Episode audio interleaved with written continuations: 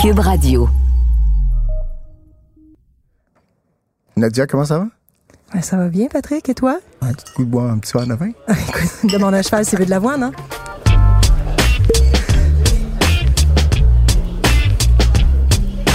Mmh, méchant raisin.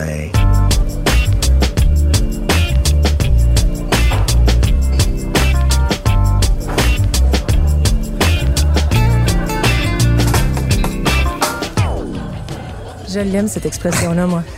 Vincent, est-ce qu'on a, on a un petit invité On a un ce soir? invité, en fait. Un on invité a spécial. un invité spécial pour, euh, pour cette belle journée froide de novembre. Euh, Vincent, Vincent Laniel, alias Vincent Sulfite.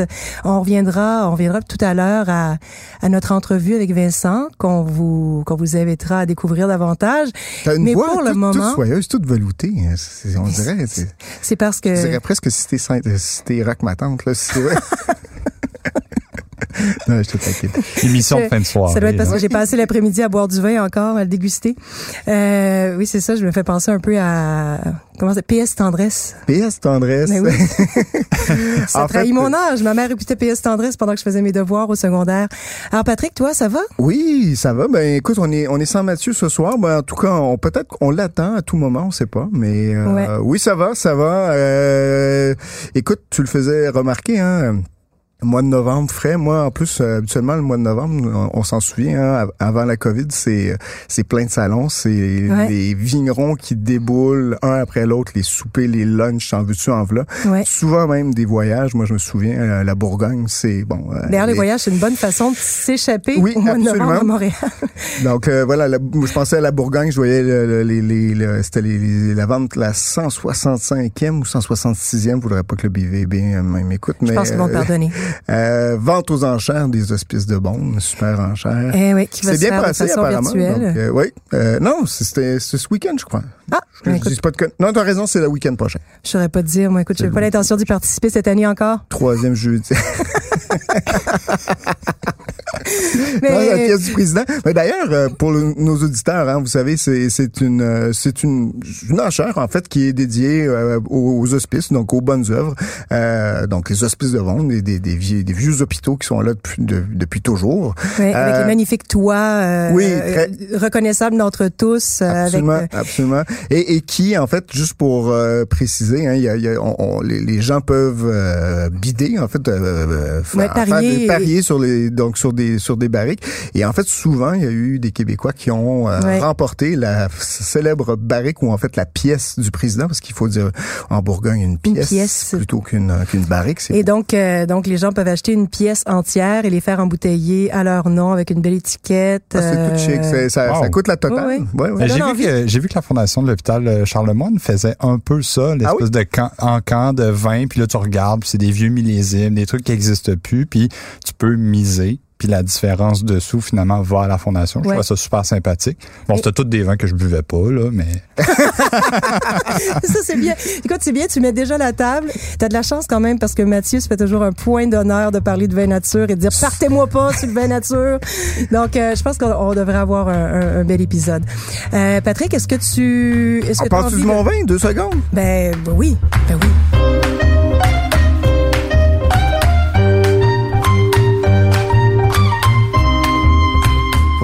Mon ami Vincent, ça. Parce que là, tu, tu penses le conquérir avec euh, avec. Euh... Ah, là, moi, je, je veux pas te dire ce que c'est, mais j'ai comme Ah, une. tu- Ben, je sais pas, je sais jamais. À la dégustation à l'aveugle, on sait jamais. On peut juste prétendre. Non, moi, je crache pas. Ça goûte la cerise. Un petit peu. Un peu beaucoup. Le nez est magnifique. Si t'en penses, toi, Vincent? Ben, écoute, ça me semble quand même m'enligner vers un cépage en particulier, dans une dans une dans une dans, dans une variation assez fraîche quand même. Donc moi c'est sûr que ça vient toucher certaines cordes là. Il y a comme un côté là-dedans qui te donne envie d'en boire. Oui. Euh, Est-ce que tu l'as juste senti ou tu l'as goûté? Je l'ai goûté également. Euh, au nez, je me suis demandé s'il n'y avait pas une petite légère pointe d'acidité volatile. Ah, il y a de la a, volatile. il y en a Ah, oui. mal. et, et donc, je, de déjà. Ah, j'étais oui. comme curieux de savoir qu'est-ce que tu allais amener aujourd'hui. Puis là, je suis comme, Ah, il m'écrit sur les réseaux sociaux, il dit, tu vas ça apporter du Gavna? Je dis, non, il dit pas du Listel tout de même. Je dis, ben, quand même, hein, ça va être entre les deux. Gavna, ça du m'aurait White fait- Zinfandel puis du Ganvat. Ça m'aurait fait plaisir de t'en apporter, mais euh, elles sont tous euh, bien au frais, loin de, chez- de- loin de pouvoir. Loin de toute tentation. Exactement. Tes, tes bouteilles de Listel, ça? des vieux millésimes de Listel. Le vertical de Listel, quand même, hein, c'est assez, euh, c'est assez J'aimerais inusité comme. euh, euh, J'en ai, j'ai fait des, des, des verticales de comment ça s'appelle, Domaine de Loré, euh, le rosé, euh, voyons de chez Tavel. Ça, ça c'était Oui, oui, franchement oui. étonnant. Mais là, c'est pas la même chose. Ben oui, c'est ça. Cet épisode est une commandite de Listel. Donc, bon, je me lance pas tout de suite parce que là, j'ai j'ai comme l'impression qu'il y a une petite joute entre vous deux, messieurs, là. Non, c'est pas une joute. pas- Ben, moi, en tout cas, c'est, ça goûte vraiment la grappe entière. Euh, ça goûte le, le, le côté de, de maximiser le, le, le Le fruit, fruit. puis euh, puis ce côté juvénile là qui, qui qui est plaisant, qui qui, qui, qui amène à être bu. Euh, Il y a une légère oxydation en fin de bouche qui m'amène vraiment à croire que comme on est sur un vin très très nature, potentiellement peut-être même pas sulfité, euh, à voir. Ah, Je- sans sulfite. je Ah oui, ça non, c'est c'est sûr. C'est j'ai- c'est un vin d'occasion. Non, c'est Mais- effectivement. euh, non, mais c'est c'est une bonne lecture euh, de, de- du vin. Écoute, moi, le, le premier nez m'a porté vraiment vers le Beaujolais, probablement à cause de la grappe entière. Fait que je me suis dit tout de suite gamay. Mais après, je me suis rappelé que la grappe entière peut vraiment, ben, Attends, la, la- trouve partout, la hein. macération carbonique au- aussi là, et la grappe entière peut vraiment des fois masquer le, Pour les, la- auditeurs, la, hein, nature des est-ce cépages. que tu expliquerais la macération carbonique et puis la grappe entière? Parce que c'est pas tout le monde qui a fait. euh, Alors, la macération carbonique, semi-carbonique, c'est une macération qui débute à l'intérieur des baies, donc qui se fait en anaérobie, donc protégée de euh, de l'oxygène. Euh, et il y a un début de dégradation des de l'acidité et euh, et aussi un début de fermentation qui commence sous l'effet des enzymes, euh, donc à l'intérieur du raisin.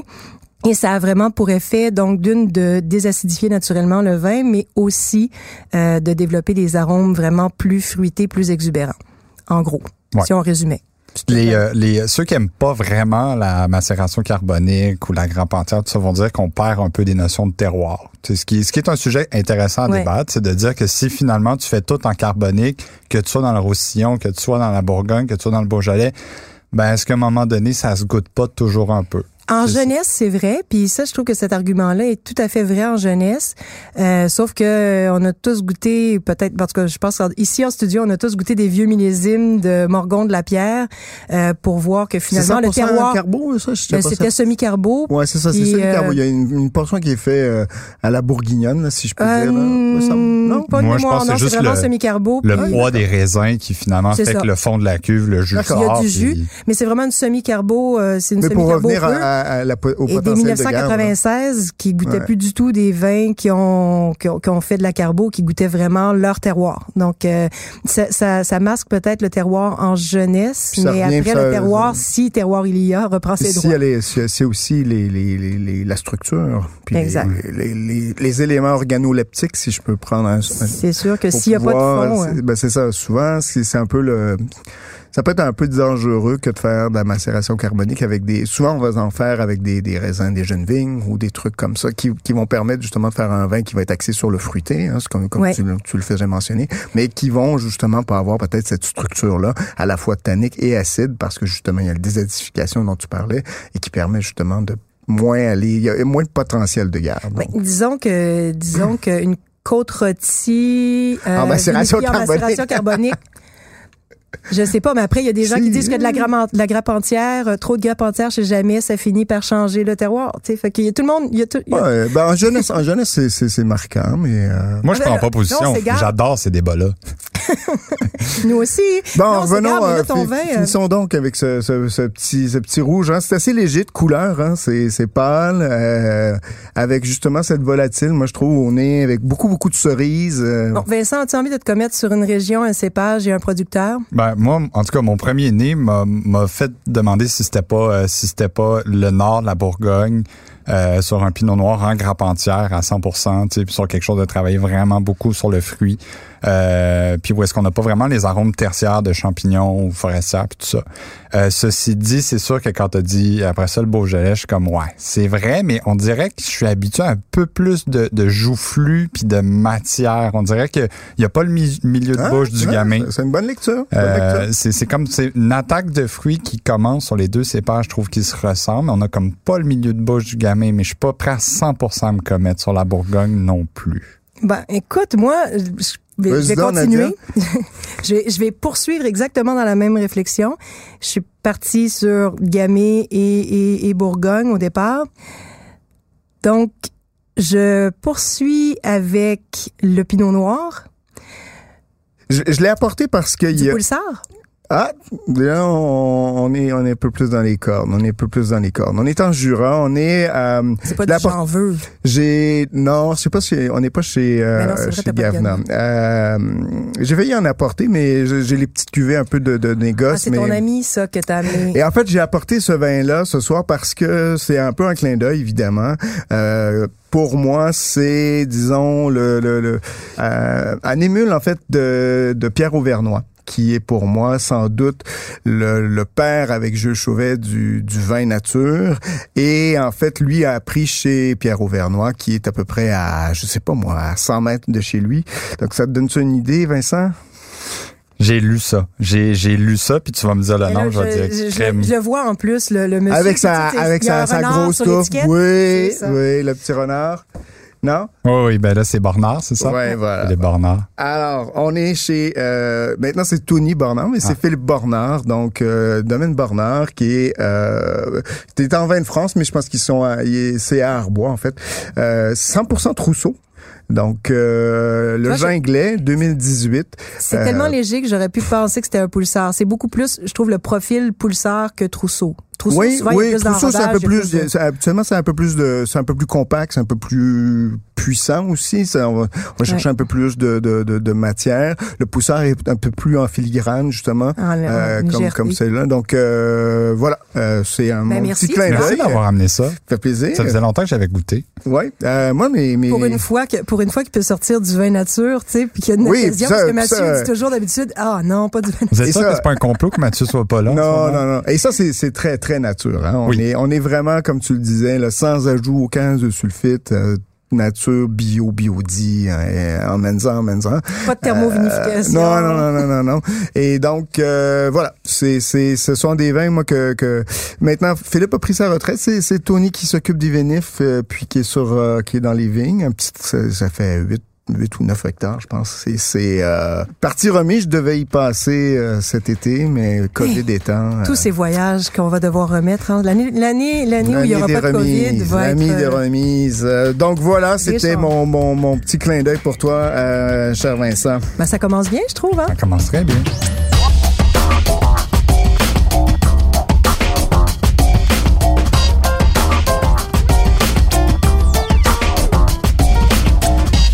Euh, Patrick, est-ce que tu veux y aller de tes, tes recommandations? Allez, c'est parti. OK. Je reste un peu dans la même veine. Cette fois, on s'en va en Alsace, ma région pas fétiche, mais que j'aime beaucoup. Je pense qu'ils font, je le répète souvent, mais je le dis encore une fois pour nos auditeurs. de l'Alsace. On fait sans doute les meilleurs, les plus, dans, parmi les plus grands vins blancs de France sont faits en Alsace. Euh, Absolument. Et ils ont des terroirs extraordinaires. Et ils ont aussi des, des du savoir-faire qui date et qui, qui, qui, qui, qui, qui est vraiment extraordinaire. Et ce sont des grands adeptes de la biodynamie. Et, de la oui, oui, oui, oui. Et ils ont, ils ont les Vosges en arrière. Puis le, ils ont, ils ont le. C'est au nord de la France, mais il fait vraiment très chaud. Très chaud et mais, mais en même temps justement des conditions climatiques qui leur permettent d'avoir c'est plus simple de faire, disons, de la biodynamie euh, en Alsace que d'en faire, par exemple, en, Champagne. Ou en Champagne. Donc, Mathieu Dest, le vignoble du rêveur, donc le fils de Jean-Michel, euh, que tout le monde, ou enfin ici, je pense, connaissait, euh, c'est probablement un des précurseurs du, justement, ben, du vin, je dirais pas nature, mais bio, biodie, surtout un adepte de la, la coplantation. Hein? Donc, pour les auditeurs, euh, se situer un peu, c'est par rapport, disons qu'au lieu d'avoir un vignoble qui est planté uniquement d'un seul cépage, on va planter plusieurs cépages ensemble. Souvent, ce sont de vieilles parcelles qui ont justement été plantés par les ancêtres, qui étaient justement, en fait, cette coplantation-là permettait justement d'avoir une cohabitation entre les cépages et justement s'assurer d'avoir, il y avait comme une cohabitation qui leur permettait, en fait, de, s'il y avait des années un peu moins, euh, qui, qui, qui profitaient un peu moins, par exemple, au, au, au pinot gris, ben, mm. le, le, Riesling allait pouvoir l'aider, puis etc. C'est la même chose qui, qui, qui, qui, existe, en fait, au Portugal. C'est très, très, très... Absolument, euh, absolument. En Grèce. Et, en Espagne et partout. Sauf qu'en Alsace, c'est plus controversé. Quand on, le, la position de Jean-Michel Dess sur la coplantation fait vraiment pas l'unanimité en Alsace, puis il y a des gens qui se trouvent pour dire que ben, c'est vrai, c'est vrai même ne font pas toujours l'unanimité. Mais... mais... en même temps, je trouve que son, son point est assez intéressant. Si on est pour clamer produire des vins de terroir et pas des vins de cépage. Absolument de faire la coplantation, c'est une très belle façon de l'exprimer. Donc euh, voilà, Mathieu, revenons à, ce vignoble du rêveur. Euh, Pierre Sauvage 2018, un assemblage justement, en fait, une coplantation de pinot, de, des trois pinots, pinot noir, pinot gris et pinot blanc. Euh, ça donne un vin assez assez riche hein, quand même, euh, avec une, une, belle trame saline. Euh, il y a ce côté un peu fruit exotique dedans, abricot, mais en même temps c'est volumineux, mais il y a toujours cette belle acidité qui vient juste rééquilibrer le tout. C'est franchement bien fait. Euh, 21,50 C'est assez, c'est disponible un peu partout, euh, encore à la SAQ. Euh, Allez-y avec des, sushis ou même en apéro tout seul ou euh, moi, je, j'ai sifflé la bouteille en apéro, ça a été assez assez facile. Si je peux me permettre, euh, prie, Vincent. Euh, Mathieu Deiss, en fait, il fait partie d'un épisode du podcast Le Bon Grain de l'ivresse, oui. euh, une série de podcasts que j'aime vraiment beaucoup parce que c'est des longs entretiens avec des gens qui font du vin. on n'a pas peur de parler de vin puis de, de viticulture. Et l'épisode avec lui est extraordinaire. Où est-ce qu'il parle de comment il voit faire les vins de Jean-Michel, puis après ça, comment il signe ses propres vins avec le vignoble du rêveur qui porte très bien son nom. En fait. Oui, non, mais c'est c'est un peu. Mais... C'est un beau podcast. C'est un peu la version, pour des, les entrevues de, de fond, c'est un peu la version française de I'll Drink to That. Euh, donc, c'est... Merci pour la, la suggestion. Donc voilà. Euh, le deuxième, c'est un autre clin d'œil à mon ami Vincent ce soir. Euh. Oui. Et donc, on n'est pas du tout dans un vin nature, pas du tout dans un vin en bio, en biodie, ou en tout cas, il s'en réclame pas du tout. Euh, Laurent Charvin, que vous connaissez peut-être, oh, qui, est à Châteauneuf-du-Pape. Qui est en bio. Mais qui, qui le, voilà. Qui, qui, est super old school. C'est le plus traditionnel des traditionnels, dont les vins sont... Des fois, une petite tendance vers la brette, mais très, très, très, très, très bien maîtrisée et très joliment apportée. Ben, c'est parce qu'il fait beaucoup de grappes entières. Ça, c'est quand même... Donc, euh, des pH ouais. Et, et donc... C'est bon, Charvin. Ah c'est magnifique. Euh, je, fais ce clin d'œil-là, c'est par rapport aussi au potentiel de garde.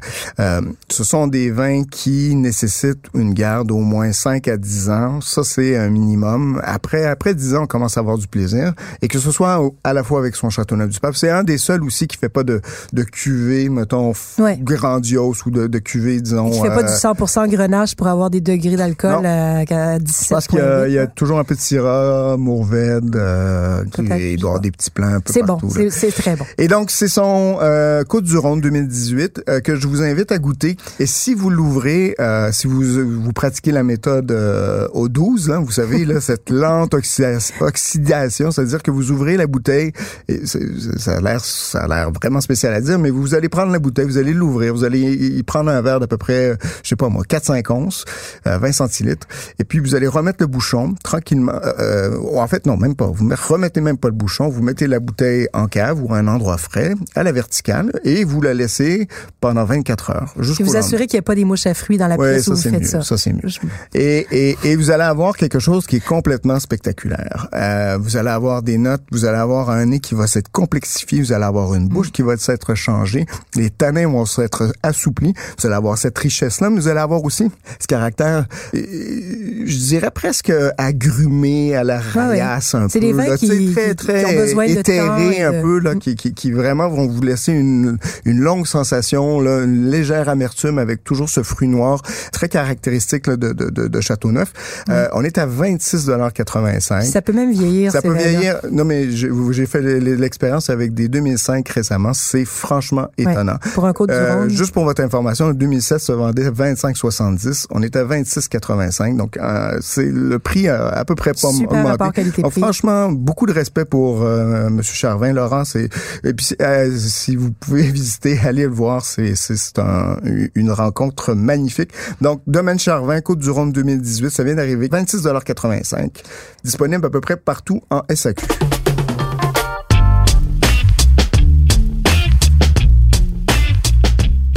Presque gênée. Tu vas me trouver euh, vraiment très euh, très original. J'ai un vin d'Alsace et j'ai un vin du Rhône. On s'est pas parlé. Mais bon, mon alsacien est pas comme le tien, puis mon vin du Rhône n'est pas comme le tien. Alors, euh, Léon Bosch... Excuse-moi, je suis en train de servir Vincent. Ça va, ça va. euh, donc... Euh, Léon Bosch, euh, Sylvaner, euh, qui vient tout juste d'arriver à l'ESAQ, cuvée Les Pierres Rouges. C'est 23,45 biologique. C'est vraiment super bon. et le Sylvaner est probablement un des cépages les plus méconnus d'Alsace. Et pourtant, ça a déjà été parmi les plus plantés. Euh, Vraiment, ça gagne à être connu, en fait, euh, donc des vins de caractère. Euh, il y a pas beaucoup de reste de sucre. On était à 4,4 grammes par litre. Euh, taux d'alcool relativement bas. On est à 12,5. C'est vraiment, euh, c'est un producteur que j'aime vraiment beaucoup, qui travaille tout en bio.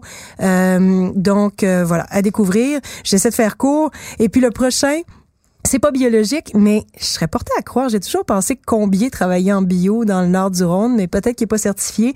Euh, domaine Laurent Combier en Croix Hermitage. Ah, Et c'est pas donné, c'est la cuvée, euh, donc c'est la cuvée euh, un peu plus haut de gamme, la cuvée classique du domaine. Mais il fait, il, en, il en fait celui avec pas la cuvée Laurent Combier qui est dont l'étiquette est mauve, mais celle dont l'étiquette est blanche avec. mais il y en a une de domaine, si je ne m'abuse, et l'autre c'est du négoce. Exactement. Donc là, on parle du domaine. Euh, les deux sont, sont franchement excellentes à chaque année. Impeccable. Et c'est une magnifique expression. C'est 39,25 pas donné pour un cross hermitage, mais je trouve que surtout en 2018, ça ça atteint le niveau de certaines appellations plus prestigieuses que ah le Hermitage vraiment à chaque année même euh, à chaque année Combier pour moi c'est c'est un des, des, coups de cœur. C'est vrai que le prix a augmenté un petit peu mais ça reste quand même par rapport à d'autres appellations non, Tout à fait. non juste les, les, les Saint-Joseph ou euh, Cornas ou Côte-Rôtie Hermitage, on n'en parle plus. Mais euh, franchement non, non, super. C'est une pour moi c'est un superbe vin dont la constance depuis une quinzaine d'années une vingtaine d'années, c'est jamais démenti. Euh, une Syrah à mettre en cave, vraiment en 2018, il y a plus de concentration. C'est vraiment vraiment beau. Le grain tannique est soyeux mais compact. Euh, c'est c'est gourmand et c'est déjà délicieux maintenant, mais ce vin-là va aller loin. Écoute, euh, je pense que Achetez-en quelques-unes, mettez-en, plusieurs en cave, puis ouvrez-en une maintenant. C'était mon top 10 il y a à peu près 6-7 ans en bas de 30 dollars. Donc, euh, ouais. ouais ça. ça vaut, ça les vaut, ça les vaut, ça les vaut. Absolument. Donc, euh, voilà. On attaque Vincent? on attaque avec Vincent. on attaque avec Vincent.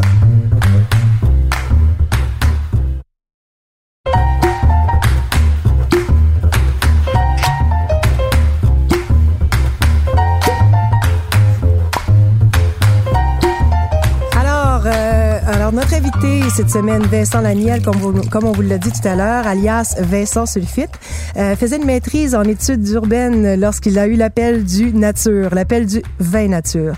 Et plutôt que d'écrire son mémoire, il s'est lancé à fond dans le vin. Il est aujourd'hui sommelier au restaurant Candide, hein, euh, pour le meilleur et pour le pire en période de pandémie. Euh, en plus de rédiger son infolettre euh, hebdomadaire nommé Qu'est-ce qu'on boit? Euh, on peut aussi le suivre sur Instagram et dans la toute nouvelle série documentaire Supernaturel diffusée sur Club Illico et dont on a aussi tiré un superbe livre euh, publié aux éditions de l'Homme et contient Il est Patrick très, très et moi joli. Ça, c'est ça, euh, non, un super livre. Donc, euh, bonsoir Vincent. Bonsoir Patrick. Bienvenue Vincent. Bienvenue. Officiellement.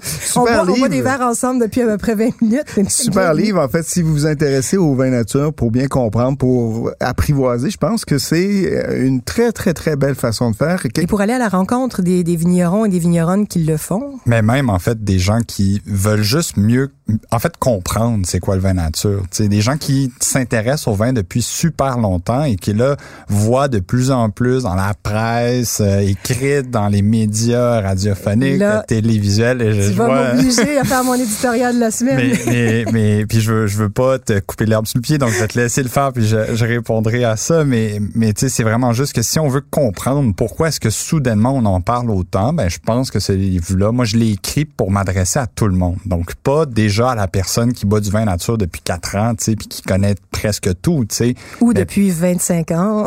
non, non, oui, c'est ça. Fait que, tu sais, moi, j'avais envie de donner de l'info, vulgariser. C'est ce que j'essaie de faire depuis le jour 1. Fait que pour moi, de le faire à l'écrit, c'était comme l'occasion. Ça, ça c'est bien réussi. Moi, je trouve que justement, dans l'écriture, tu écris très bien. Euh, on sent, on sent vraiment justement cette, cette belle cette écriture un peu. Euh, c'est clair, c'est pas brouillé comme un vin pas filtré, justement. Euh, on, on, on s'y retrouve bien. On parle de l'Autriche, par exemple. On parle de la Moselle. Donc, tout de suite, en partant, ce sont des, des régions qu'on connaît un peu moins ici au Québec. Puis, je continue en disant qu'il y avait aussi moi, ce que j'ai bien aimé, c'est la partie Bahia California, au Mexique, là où, où, où j'ai appris quand même qu'il y avait des, des super vieilles vignes. Euh, que c'est vrai que moi, ma connaissance des vignerons de, de, de Bahia California, ça, ça, c'est les, châteaux, les, les, El Aceto. Les Cheto. Comment? El Aceto. El Aceto.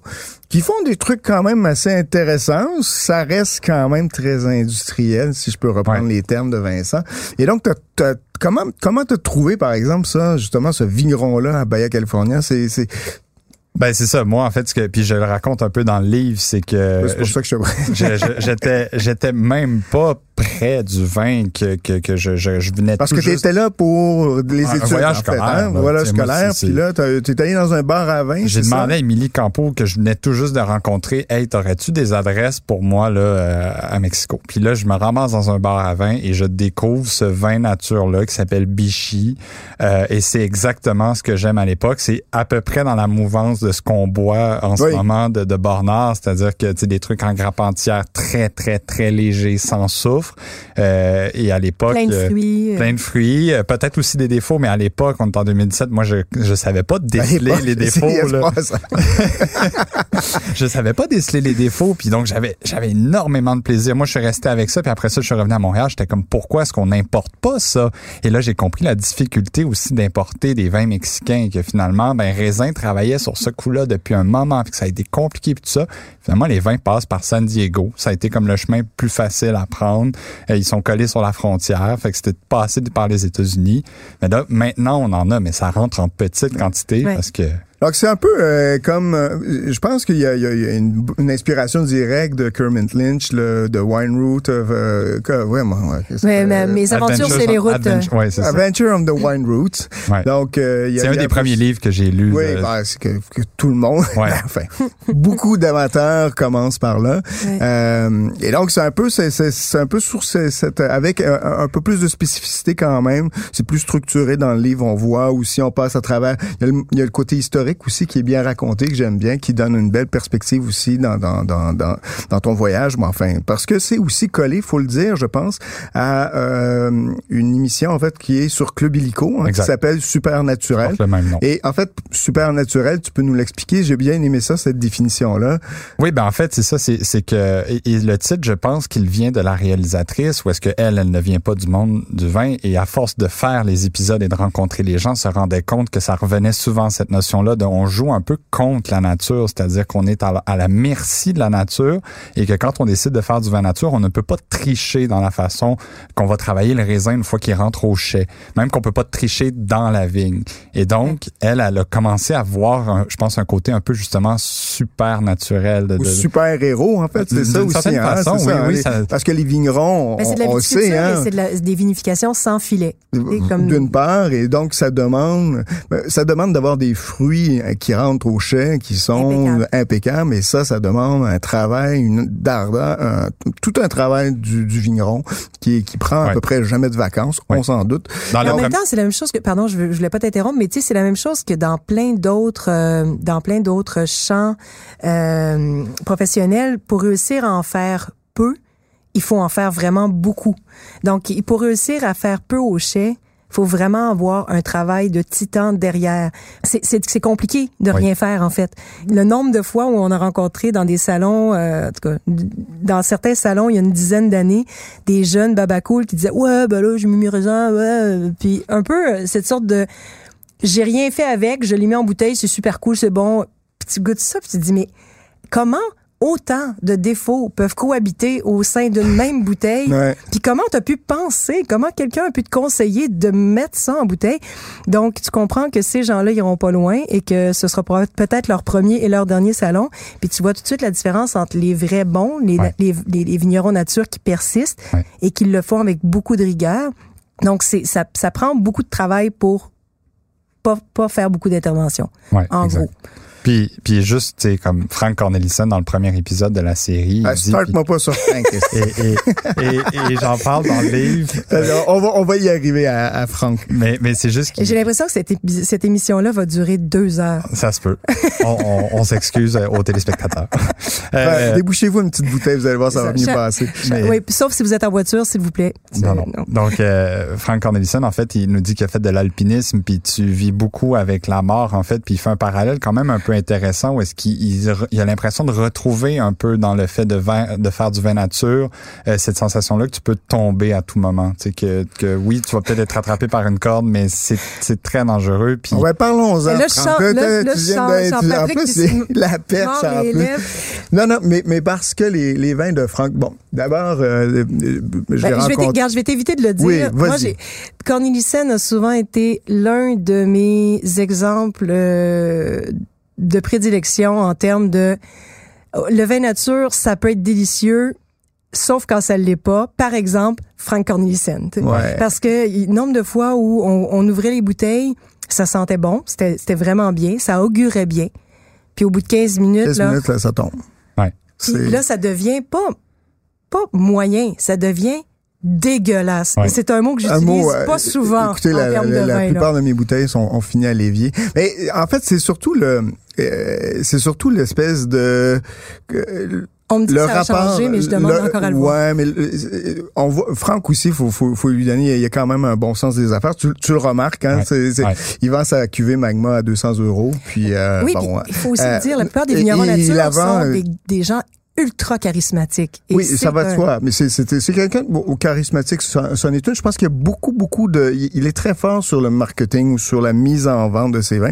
Euh, je pense par exemple, je allé voir sur son site, il, il fait, il fait il- il- ça fait quoi 2000 depuis 2005 peut-être qu'il fait du vin et il offre des, des services de rebouchonnage, de reconditionnement de ses bouteilles. Donc ça, ça- je trouve ça un peu ça ça m'a fait un peu rigoler. C'est c'est pas en 1950 que tu vas tu vas reconditionner une en 2017. euh, Ça devrait être euh, enfin. Mais le, le, le lien que je voulais faire, c'est surtout le fait avec euh, tu parles, euh, par exemple, il y a, il y a des petits, euh, il y a- des petits vins 101 qu'on appelle, là, et tu parles du vieillissement en bouteille. Ouais. Et, et justement, quand j'ai vu Frank Cornelissen, puis le vieillissement en bouteille, je me suis dit, c'est sûr que ça marche pas ensemble. Mais Ben- peut-être que tu as, eu quelque chose d'autre que, Ben, en fait, t'as vu quelque chose d'autre que moi. Ben moi j'ai compris en écoutant Franck, il l'admet pas directement, mais tu sais que son rapport au sulfite a changé. Donc peut-être qu'au début il était plus de l'école, euh, ce qu'on entend dans les épisodes, les pervenches qui disent le vin nature c'est zéro, nada, on ajoute rien. Donc ça ça veut dire qu'on ne sulfite pas avant la mise en bouteille pour protéger le vin. Et Franck, je pense qu'il était de cette école-là. Aujourd'hui, quand tu vas sur son site, il est très transparent sur le fait qu'il y a un peu de euh, sulfitage avant la mise en bouteille. Donc, les vins voyagent mieux. Donc, moi, ça fait... En tout cas, j'ai pas énormément de millésimes de recul sur Frank Cornelissen, mais tout ce que j'ai goûté à date, j'ai pas eu cette expérience-là, mais j'avais cet écho-là. Je veux pas nommer de nom, mais des gens m'avaient dit, moi, Ah, je, Quand je- c'est rentré avec euh, Martin Labelle, puis c'est Jack, en fait, euh, tu, tu- Oui. il y a, il y a Vania, Va- Vania qui a pris après, là, mais c'est que mes Martin Jack, Labelle et Martin Jack. Labelle qui ont, qui ont- Jack qui ont, qui ont, qui ont Ouais. fait rentrer Franck au Québec, et puis il est venu au Québec. Je sais pas si tu étais là, il avait fait une Non. belle dégustation. j'étais Je pas né encore. J'étais pas né encore. Et, et, et ça me ramène, ça me ramène à, à- à la dernière petite prise que j'avais quand, quand j'ai commencé ton livre puis je l'ai terminé. C'est tu distingues et, et ça, ça, vient me chercher le, le vin mort puis le vin vivant. Ouais. Puis toi tu dis je vais me concentrer sur le vin vivant. Ouais. Puis tu dis que le reste, si c'est pas naturel, c'est un peu ça que je comprends, c'est que c'est des vins morts. Mais où commence la nature? Ben, tiens, moi, je, là, Ben- on va Ben, une- ça. moi, je, vais- je vais, Ah, comme- je vais faire une laisse- question. Ah, tu- Laisse-moi terminer. Où commence justement le vin vivant?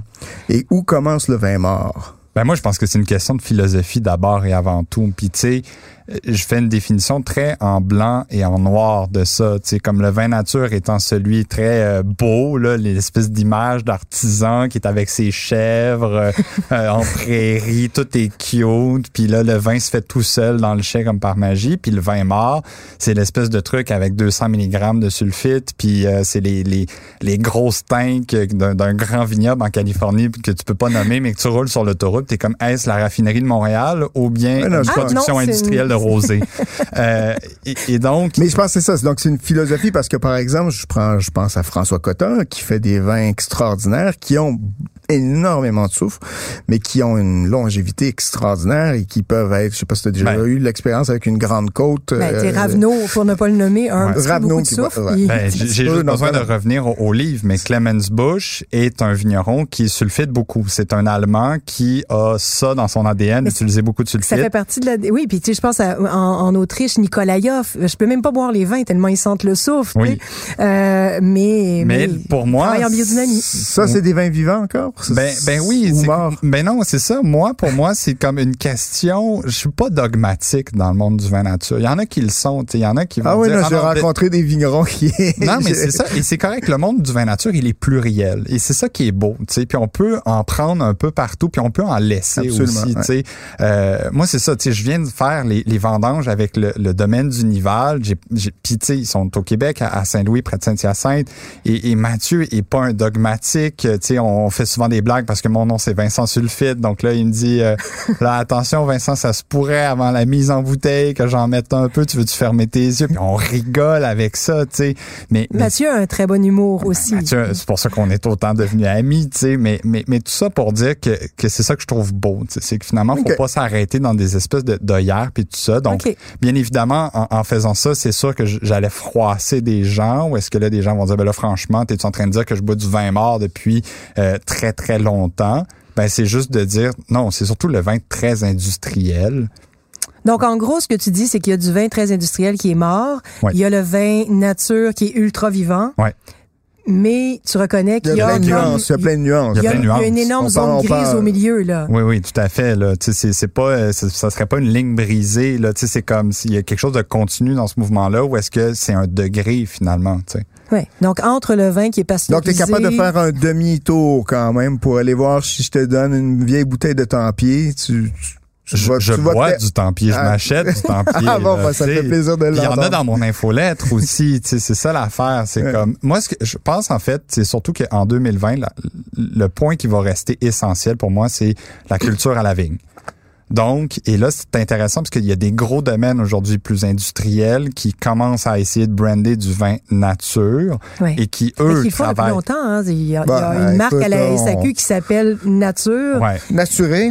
Et Nature, qui est vendue depuis 20 ans au Québec. C'est juste que moi, l'espèce de projet de 1000 hectares où est-ce qu'il y a une parcelle de 30 hectares qu'on dit qui est en bio, puis qu'après ça, on a fait des manipulations au mou, mais pour pouvoir dire, ah, pas de sulfite ajouté, je suis comme, ah ben ça, c'est pour moi, c'est du vin mort. Ben, c'est comme des traitements biodynamiques effectués en hélicoptère. Je trouve ça un petit peu contre-productif. Oui, oui. bon. des, des, voilà, ou des vins pasteurisés. Euh, oui, exactement. pasteurisés. Mais moi, du soufre tant qu'elle est pasteurisée. Tu sais. On, euh, on connaît des grands domaines euh, qui le font. Là, je me demande... tu, te promènes dans le chais, tu dis, c'est quoi ça en arrière? Oh, vous inquiétez pas, monsieur, vous inquiétez pas. ouais, ça ressemble à une, colonne de pasteurisation. Moi, je suis très contente qu'on en ait parlé, qu'on ait parlé en fait, j'ai comme l'impression que ça n'a pas été tant une entrevue où on t'a posé des questions. Été plus un moment où on a discuté, où on a échangé. Mais je suis vraiment très contente d'avoir cette sorte de, remise à niveau en fait, parce que on peut vraiment, c'est ce que je sens un peu dans le discours ambiant, euh, soit quand on est dans la restauration ou ce qu'on voit sur les réseaux sociaux, c'est bel endroit où les gens se polarisent et où il y a beaucoup de dogmes et beaucoup de d'éclats de, de, de, de prise de position.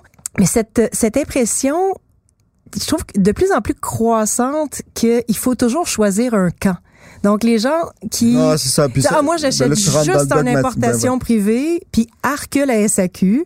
Euh, moi j'achète juste du nature puis arque tout le reste. Là, je me hmm. dis mais c'est quand même dommage de tourner le dos à euh, toute une grosse partie et pourquoi il faudrait choisir un camp? Je bois du nature depuis ben, depuis aussi longtemps que je m'intéresse au vin en fait parce que ben, le hasard a fait que j'ai rencontré Mathieu Lapierre alors que je travaillais même pas dans le vin puis que ça a été c'est ça par des amis. Donc je bois du nature autant que je bois les autres, mais tu m'offres du Tondonia, euh, ça a beau pas être Eh nature, j'en bois. J'en bois, Puis J'en bois puis je me régale, tu sais. Écoutez, Donc, euh, à euh, part à part la, la, la passe sur euh, Frank Cornelissen là, que je vous recommande parce qu'on aurait pu parler de Chimpetti, de Vittoria, de Calabretta quand C'est même. quoi, moi, ça m'a donné envie de goûter du Cornelissen. Ouais, euh, essaie d'en trouver. Ben, T'en as-tu à vendre? Euh, je pense qu'il m'en restait chez ma mère. Je fais, je fais le jeu, en fait, de- de- d'écouter chacun des épisodes euh, et de, de boire le vin du producteur en même temps. C'est vraiment un jeu super intéressant. C'est pas évident à faire parce qu'il y en a là-dedans que les vins sont super rares. Je pense à Stromayer, notamment en Autriche. ben oui.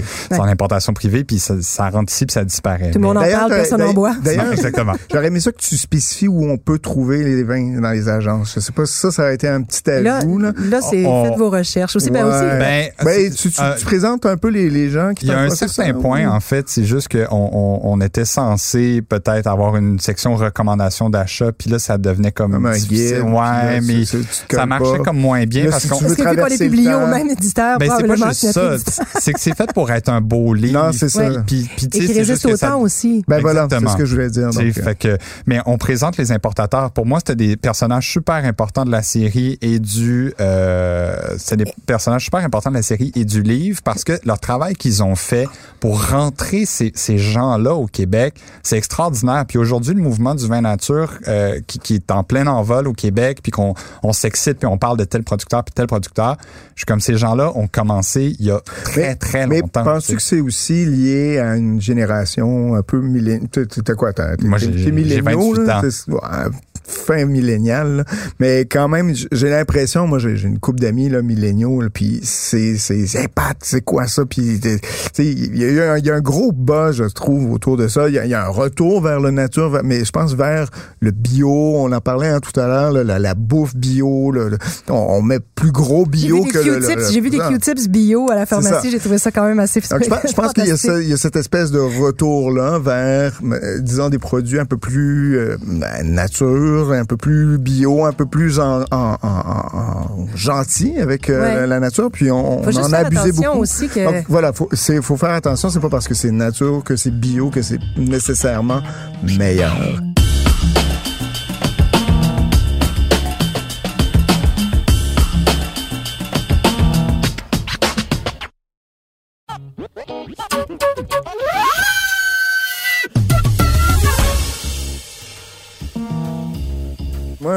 Je, me tourne vers le vin que Vincent, va, on va terminer l'émission avec euh, un, joli vin. D'a- D'ailleurs, déjà en partant, c'est c'est présenté dans une chaussette du Canadien, donc c'est sûr que ça nous réjouit tous. Avant de passer à la dégustation, je viens d'y repenser. Mais tu sais, le terroir, en fait, euh, on parlait de la macération carbonique tout à l'heure, on parlait de... Il y, a, il y a un peu ce, ce danger, en fait, dans euh, dans les vinifications, quand le nature prend le pas. Je pense que t'es un- j'ai cru comprendre que tu étais un défenseur du terroir, en fait. Ouais. Puis que ce qui t'intéresse, c'est quand le vin traduit le goût d'un lieu. Donc, Ben, ben oui, c'est- juste que par contre, je trouve que la notion humaine dans le terroir est, est très importante. Mais, mais c'est, il y a plein de nuances là-dedans. Mais tu sais, un vin orange qui est un peu volatile, puis euh, euh, qui pinote après 45 minutes, ça, on peut en faire à peu près partout dans le monde. Là, que, tu il goûte l'arachide. Oui, c'est Ouais, ça. Euh, Et quand ce vin orange vient de super grand terroir euh, de la Varhouse, c'est un peu dommage. C'est ça. C'est, c'est juste qu'un un petit pétnat de co-fermentation de blanc puis de rouge qui goûte, tu sais, comme, je sais pas, là, qui goûte la brette, tu peux en faire à bien des endroits, tu sais. Puis c'est dommage parce que ça maquille le D'ailleurs, moi, j'ai un petit peu de brette, moi, là-dessus. Ou de la réduction? Ah, ou du quelque chose un peu cuit. C'est peut-être de la réduction. Et là, j'ai comme une idée de ce que ça pourrait être, mais Wow. Intéressant. est-ce que c'est un cépage hybride? Ouais. Est-ce que c'est produit de l'autre côté de la frontière? Non. Est-ce que c'est du market? Non. OK. Du Frontenac? Non. Mais c'est- ça, ça, ça fait très cépage hybride. Je- donc, c'est québécois? Moi, j'ai Ouais. dit Marquette. C'est québécois? Ouais. Ouais. Je me suis dit, ça aurait pu être bien, mais la garagista, ça fait tellement longtemps que j'ai de... Non, non, ça n'a pas cette couleur-là. Chez les pervenches, là, comment il s'appelle? Le, le Zweigel, là, c'est c'est plus clair. Là. Ouais, Mm. de toute façon, c'est tout le temps Pinot Zweigelt. Fait que, C'est euh, c'est ça. Non, non, Et c'est c'était vraiment très, très léger euh, d'habitude. Mais là, ça, c'est vraiment un hybride. ça, ça, ça a plus de matière. ce qui pourrait être intéressant aussi, c'est c'est qui? Il y a de l'acidité dans le tapis en tabarnak. Ouais. Yeah, boy. Euh, T'as pas amené un beau jus, genre? OK. là, j'ai l'impression que c'est entre vous là, deux parce que, tu sais, tout à l'heure. Je sais pas, j'ai j'ai goûté juste un vin. euh, Moi, les vins québécois, je suis, j'en bois, j'en bois moins souvent que, que, que, que Nadia. Tiens, j'ai, moins accès à ces grands vins-là du Québec. Donc, euh, j'ai- je sais je- pas, je vais donner un un seul vin indice. du racu, puis c'est... Est-ce que c'est je vais euh, le domaine, indice euh, c'est. Steve Beauséjour, ça? Non. Donc, c'est ça. Ça, ça aurait été La peut-être les beaux jus. Euh, non, c'est euh, pour vous donner un indice supplémentaire. Donc, euh, euh, à un moment donné, l'été dernier, je suis euh, sur la terrasse euh, du Helena, puis Ah. Dave McMillan passe, puis il dit hey, Vincent, faut que je te fasse goûter quelque chose. C'est son vin à lui? La Crescent, Il sort une, une bouteille de, de sa voiture, il me fait goûter ça à l'aveugle, puis là, je suis comme hey, c'est quand même vraiment bon, c'est quoi ça? Et il me dit c'est un domaine qu'on connaît au Québec depuis super longtemps, mais ça, c'est un vieux millésime travaillé d'une certaine façon d'un certain cépage. Donc, c'est quand même un domaine établi au Québec. Euh, T'as de l'âge, ça? Comme, en tout cas, ça ne montre pas, hein. Puis tu parles dans ton livre, justement, que c'est l'acidité. C'est effectivement ce qui tient souvent les vins. Et là, il y en a énormément. Ouais, exactement. Euh, à un point où moi, je, je grimace à chaque fois. Je vois les, les yeux de Nadia s'illuminer comme si Aimez-vous elle ça? avait... Moi, c'est toujours important dans une dégustation à l'aveugle, au-delà d'essayer de le placer. Est-ce qu'on a du plaisir? Est-ce qu'on continue Tout seul, à boire? tout seul, non. J'ai du mal à, à- Moi, ça vient me chercher dans... de- une assiette de saucisson avec des... Voilà. Le saucisson des battures de, de fou du cochon devant moi, là. Ouais, ça. Sinon, euh, Non, moi, mais je, c'est ça. Il faut, faut man- Je pense qu'en mangeant, ça peut être beaucoup plus intéressant. ben, moi, j'imagine ça avec l'acidité. un, un plat de, où est-ce qu'il y a des radicchios, puis une genre de sauce un peu vinaigrée, euh, Ouais. vinaigre Ouais, de framboise et radicchios, là, avec Parce ça. que là, acidité contre acidité, Exactement. justement, finalement, t'as la bouche bombardée d'acidité. Oui, puis tu prends des toms après, mais Ah, moi, j'aime bien. le- je, je suis une buveuse de cric et de lambic, hein, donc euh, ça va. Euh, là, écoute, je suis vraiment... Ça, peut, ça peut pas être le solinou. J'ai Mathieu qui, je pense, qu'il va peut-être se pointer le bout du nez. Écoute, notre émission, notre émission Mathieu. s'enligne pour faire trois heures, finalement. Euh, là, écoute, j'aime pas ça de dire je donne ma langue au chat. C'est vraiment pas mon habitude ici. non, mais c'est sûr que je vous aurais pas amené quelque chose qui n'est pas en bio. Donc, il faut que ce soit bio. Ah, Négondo! Non. Coudon! On est, on est collé sur la frontière. Donc, c'est- ben, j'ai j'ai pensé à Pigeon Hill, mais Pigeon Hill, Ah, ils Pigeon ont, Hill, ben mais oui. Hill, ils ont du Ah. Marquette puis du Frontenac. Ils ont de la petite perle aussi que, euh, Ah, C'est c'est pour ça que je que partais normalement, vraiment là. ils mettent dans leurs autres vins. Mais là, en 2012, ils ont fait une macération carbonique. C'est drôle parce qu'on en parlait en début d'émission. euh, de petites perles. Et c'est ça. Ça, c'est 2012. Euh, la vigneronne elle-même ne tripe pas sur ce vin-là. Elle mais, veut, euh, en fait, Manon, Manon, Manon Rousseau, qu'on salue, en fait, est vraiment euh, très colorée. Moi, j'adore cette femme. Euh, elle aime ou elle aime pas. Ouais. Euh, Puis même quand c'est ses vins, elle dit non, non, je t'en donne pas, je l'aime pas celui-là. je trouve ça fascinant. C'est D'une franchise, euh, d'une franchise c'est, désarmante. c'est- c'est- moi, je trouve ça intéressant. Comme je Ouais, te dis, c'est, ouais. c'est vraiment pas facile d'approche pour l'acidité, pour ce côté un peu, le nez est un peu, c'est, c'est pas réjouissant. Le hein? nez fait un peu raisin concorde. Il fait vraiment de- de- euh, un on peu. va se dire, c'est pas, c'est, attendez-vous pas à avoir quelque chose de, de- d'attendrissant et de, de, de ravigorant. Vous êtes pas, c'est, pas quelque chose de charmeur. Ouais. C'est plus quelque chose à intellectualiser, si Oui. je peux me permettre. Puis le petite perle en cépage unique, en monocépage, est pas Déjà, super petite intéressant. perle, tu sais, tu me pognes. Moi, je, je savais pas ça existait. Non, mais, mais honnêtement, Patrick, je te dirais, connais-tu leurs autres vins? Oui, oui, oui, j'en ai goûté quelques-uns. Parce Euh, que- j'ai, j'ai, pige- le j'ai probablement goûté des moins bonnes bouteilles, tiens, je vais le dire ainsi. Ah non, mais Euh, j'ai- j'aimerais, j'aimerais, je, je me donne comme défi, ça fait quelques années que je me le donne, de faire la tournée des vignerons. Je, je, je, je dois le faire. Et puis j'amènerai, j'apporterai, je le ferai avec Nadia. Tiens, comme ça, je, re- je serai reçu avec moi de tomates dans la face. Euh, Tu viendras, tu viendras Sutton. mais, mais, mais, mais je pense que ton, comme tu disais, de, de le servir avec, euh, je pense que c'est un vin de beau, c'est un vin de table, euh, qui peut être intéressant. Mais marquettes, soit, il faut vraiment le dire, leurs marquettes, euh, leurs cuvées de marquettes sont vraiment impeccables. Ça, ça ressemble, et là, Patrick, je te vois là déjà là réagir. Ah, que les yeux vont rouler au ciel. Conti. Non, mais à des belles, à des belles euh, bouteilles du Beaujolais. Ah, oui, sûrement. Donc il y a vraiment quelque chose de Écoute, très moi j'ai dit que le, ton, ton, qu'est-ce que tu m'avais apporté, le, J'avais ton, apporté ton euh, les Nival. du Nival. Puis là, c'est un premier millésime, je pense. Il avait qu'ils avaient dit fait. que ça sentait la bière. ah, ça, ça, Oui, ça dit entendu. un 7, c'est un petit Oui. peu. Mais bon, c'est, euh, c'est, c'est, c'est- c'est un clin d'œil, évidemment. Ben oui, bien sûr, c'était c'était du second degré. Hein. Assez, oui. Mais non, il y avait, t'avais beaucoup aimé ça. Je- je- J'avais bien aimé. Ouais, Mais moi, j'ai ouais, pas ouais, goûté ouais. cette cuvée-là, de, de- parce qu'il y a un peu de Vidal euh, dans cette entêtée-là. euh, ben, hein? c'était le, le fa- le fameux millésime où il y avait une attaque de cicadelle Ouais, et où puis il y avait un peu de Vidal dans le Pinot Noir, puis donc... euh, Ah Ouais, ben, pense- tabarouette, Hey, le du arrive en fin d'épisode. Quoi? Vous avez commencé sans moi? On a bu du vin nature tout le long de l'épisode. En plus! T'es-tu jaloux? Moi qui adore le vin nature! Start-moi pas le vin nature.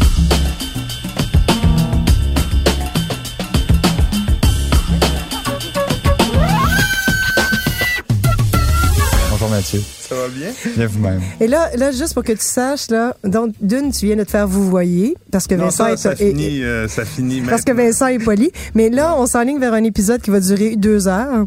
Euh, on a passé tout notre temps, on n'était pas, t'étais pas là pour nous, ram- nous rappeler à l'ordre, donc on a complètement perdu, euh, perdu le, le, le Vous avez fil. perdu le fil euh, du temps, vous avez perdu le fil euh, du nombre. Combien, combien de bouteilles vous êtes rendu là? C'est la sixième. On a tout recraché. sixième, OK, ça va, ouais.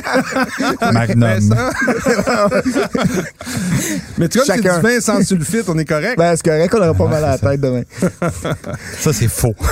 Ah tiens, parlons-en. Est-ce que le vin sans sulfite, vin sans sulfite, c'est son nom, j'ai l'impression d'y parler quand je dis ça. Est-ce que c'est vrai que ça, Non. ça, ça donne moins de mots de tête Ben, en quand on cas, en les- abuse? les- les- je- j'ai des amis là, qui disent ça, là, des Steve Beauséjour de ce monde disent que lui, il peut boire deux bouteilles avant la, tu sais, à l'apéro et finalement euh, boit une bière puis ça, ça marche plus. Je pense mais que c'est la part en eau qui est important. La part en eau est importante parce qu'on s'entend que les, les- les- les- les 95% ou 92% des maux de tête sont causés par une Ben, déshydratation. c'est sûr. mais, mais je trouve que moi, personnellement, le vin nature me fait l'estomac un petit peu moins retourné le lendemain. Ouais. Ben, en Donc, tout cas, c'est- euh, c'est juste que quand tu bois trop, tu bois trop. Ben, Voilà. oui, c'est c'est comme les gens qui disent, moi quand je bois beaucoup de vin, il n'y a pas de problème, mais si je bois beaucoup de vodka, j'ai un ben- problème. mais c'est parce que non, c'est le degré d'alcool que tu mets dans, exactement, le corps c'est comme de blâmer. Là. Tu sais, le- ah non, le dernier scotch à la fin était vraiment. C'est ça. C'est pas le dernier scotch, c'est les trois bouteilles avant. fait- Non, mais il faut dire aussi que souvent, ces vins nature-là sont... à- Merci. On les, servi du vin. les vins nature ou les vins vivants, si je peux les appeler ainsi. Les vins vivants. non, non, je starte-moi pas là-dessus non plus. Non, mais euh, habituellement, ce sont des vins, euh, euh, merci, euh, ce sont des vins qui vont être aussi avec un, un- un faible taux d'alcool. hein. On est souvent autour de 11, 12, C'est moins max. surextrait, Ben, en voilà, surextrait. ouais. Donc, donc c'est un peu plus Parce que facile à c'est dur de trouver du digérer. sucre bio pour capitaliser. Aussi, c'est c'est effectivement. Non, mais Ah, c'est vrai. c'est c'est extraordinaire, Nadia. Mais même si t'avais du sucre bio, t'en mets pas. Quand même bienvenue, je, je le dis en retard. Euh, tu sais que moi, dans le trio, je je suis celui qui joue le rôle du méchant contre les vins nature. Celui qui dit qu'il y a toujours trop de hype et de mode et de comment dire de de, de Trop de bruit autour de ce que, ce ça surnaturel. Tiens, je regarde le de surnaturel autour de le vin nature versus le reste du- des vins qui sont de la merde. Moi, j'ai un peu, je, je joue le rôle du, euh, du fighter là-dessus parce que les autres sont très vendus au vin nature. Moi, j'aime le vin nature quand il est bon. Ouais. Oui, mais puis, puis curieusement, justement, je le soulignais tout à l'heure, t'es celui qui, sur les derniers épisodes, était celui qui en Ouais. a le Parce que je recommandé suis le tombé plus. sur plusieurs bons vins nature. Ben, voilà, comme Mais le quoi. vin est pas, na- est nature est pas bon parce qu'il est nature, il est bon parce qu'il est bien fait. Absolument. Exactement, ça pourrait être la conclusion, tu vois, de notre. Ah. L'important, c'est pas l'étiquette, Et et c'est pas le si- Mais je voulais tellement être là, je suis désolé pour les, les gens, vous l'avez probablement dit, j'étais occupé dans un autre truc qui, est qui devait finir à 4 heures, qui a fini à 7 heures. Ouais. Et là, on enregistre en studio, puis j'ai manqué le bout Et- de l'entrevue que et- je, où je et- voulais être. Et je t'in- je t'invite à réécouter l'épisode, tu vas voir, tu vas apprendre plein de choses. C'est sûr que je vais apprendre des choses. D'ailleurs, je vais écouter le documentaire Ah oui. Parce que je suis abonné avec le Bilico. Ben, comme toi, on- comme moi. comme tout le Et que monde. vous êtes des bonnes personnes. ça, ça fait voyager pour vrai. C'est euh, c'est vraiment le fun. Même Est-ce qu'on moi, va avoir une, plaisir. sa- une saison 2 ou... euh, Ben, c'est sûr qu'en ce moment, c'est difficile de planifier Ouais, ce genre euh, de la COVID, série-là ouais, où est-ce que c'est axé sur le voyage puis la Ouais, rencontre de- ouais. de d'autres. Sans masque. Sans masque. Eh mon Dieu, c'est ça qui est bizarre de voir ça aujourd'hui, c'est que là, on est, on boit du vin. À un moment donné, je suis en champagne, je suis en train de jouer à la pétanque. Il y a le vigneron David Les Clapards qui me saute d'un bras. C'est anachronique, regardez ça. Puis ça fait du bien un peu en même temps. Ça, laisse rêver. Là, ce qu'on boit, est-ce que c'est Pigeon Hill? Oui. Tabarnouche, c'est bien bon. Ah, je l'adore, c'est Mathieu. incroyable. Mais quoi? C'est- C'était pas supposé Ah, moi, ça? j'ai- moi, Mais, mais c'est bon, moi j'adore les Moi, vins, j'adore les vins Ah de oui, Manon hein. et de Mais c'est vrai que depuis que toi, tu fais ton propre vin, Mathieu, c'est peut-être dans tes cordes, ça. Moi, j'ai fait un vin nature. Tu écouteras l'épisode où je raconte com- comment moi, j'ai souvent pourfendeur des, de, de l'exagération autour du vin nature. J'ai essayé d'en faire un moi-même. Ça a été un échec monumental. Ils pensaient que c'était un cidre. Moi, je On voit pensais que je pensais que c'était une, un- une, une, une gueuse ou quelque chose. Mais, comme ça. sérieux, le, le Pigeon Hill, moi, je trouve ça super beau. C'est peut-être parce que... En fait, c'est un vin que la vigneronne n'aime pas du tout, en fait. Euh, plus? Moi, j'adore ça, mais si je peux me permettre un éditorial, c'est que des fois au Québec, on, on, on, on a envie de corriger l'acidité ou corriger l'alcool Mm. parce que Il n'y a pas trop puis, d'acidité là. puis, puis c'est dommage parce que justement, en fait, c'est juste que si on était capable d'être un peu plus patient comme ça, c'est tu sais, c'est 2012. et C'est fou comment le vin a gardé toute sa jeunesse. Mais en même temps, t'expliques un peu. La, la fougue, c'est c'est calmé Exactement. avec les quoi 8 ans, bout- 2012, Ouais. sans blague. Wow. qu'il y a probablement un 6-7 ans en bouteille Un là-dedans. autre mythe qu'on fait éclater, le vin nature ne vieillit pas, c'est pas vrai. Ah, mais Exactement. c'est- Ben, il y avait un petit peu de, je pense qu'ils mettaient un tout petit peu de sulfite. mais Ah! bon, est-ce que ça, est-ce que c'est nature? Ben, Sors-moi ce vin mort du studio! Je pose pas des. j'ai- Quand je rencontre Manon, j'ai pas envie de lui poser des questions aussi précises que ça. J'aime tellement la personne. Elle est comme vivante. Elle parle de ses vignes, elle parle de ses poules dans les vignes. Ah, c'est magnifique. puis, puis finalement, elle, elle, elle a dit au début, quand ils ont commencé à faire du vin, moi, ça m'intéresse pas d'avoir des sulfites dans mes vins, puis tout ça. Ouais. Puis genre, je veux juste qu'on fasse du, comme du vin à partir de, de raisins, puis d'attitude. En gros, Manon aime boire, puis c'est pour ça qu'ils ont commencé à faire du vin. Moi, je, je trouve que c'est la plus belle prémisse de, de, de, de l'histoire d'un vignoble. en Il y en fait. a, il y en a plusieurs comme toujours ça, être hein. comme ça, d'ailleurs, non? Ben, en tout cas, moi, j'ai- j'aime toujours, j'ai beaucoup de respect pour les vignerons qui disent, ben, je les fais comme je les aime. Comme ça, si un jour les gens arrêtent de les acheter, au moins, j'aurais envie de les boire. c'est ça, c'est bon ça. Mais, mais en fait, tu, pour revenir à ce que tu disais par rapport au vin du Québec avec une bonne acidité, et là, il va falloir qu'on arrête à un moment donné, mais Ben, fort, je vous arrête, toi, je c'est vrai, que- c'est vrai qu'il y a, il y a cette tendance à vouloir euh, nier nos, nos origines nordiques avec euh, avec de l'acidité, mais en 2019, il y avait plein d'acidité parce qu'on a eu un été froid. Ouais.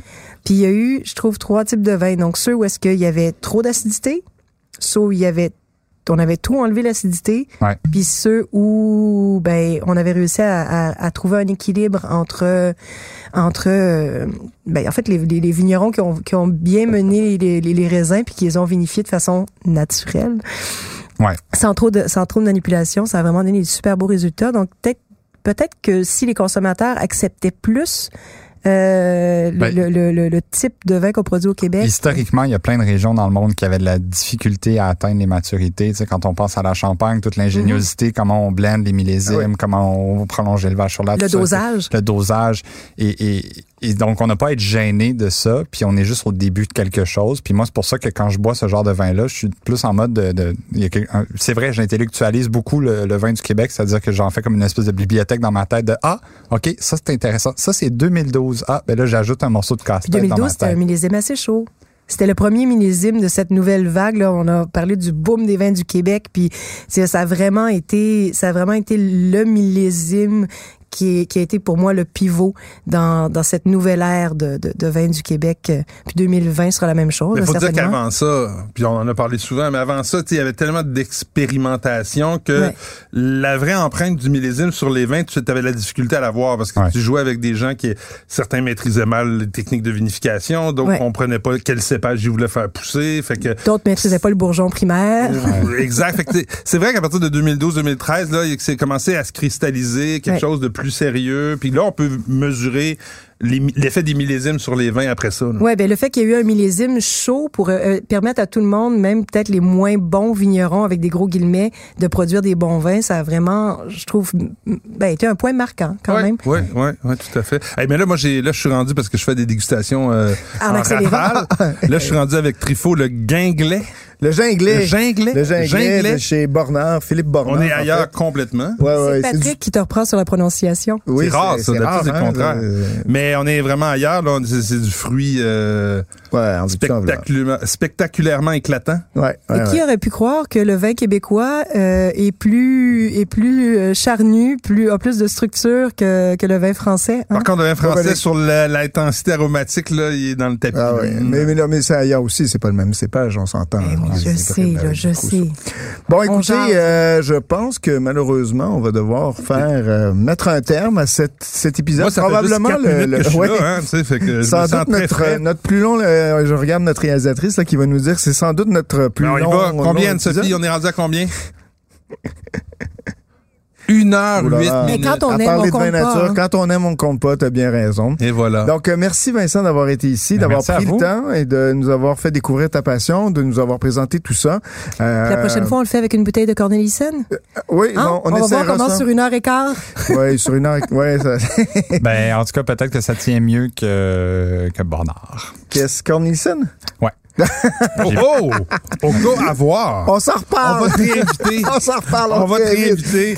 La, prochaine fois, j'apporte quelque chose. de- j'apporte un autre, une autre coche, une coche en haut. Ça, ce sera plus champ, ça, ça sera plus champ gauche. On va, on va le perdre, le champ. Eh Merci, ben, merci Vincent. euh, Vincent. Puis bien, moi je vais aller réécouter le début de l'émission pour euh, Ouais, me mettre dans le, dans le bain comme le reste des auditeurs. Puis euh, ben écoute, on se revoit la semaine prochaine. Allez, salut. Santé. Ciao.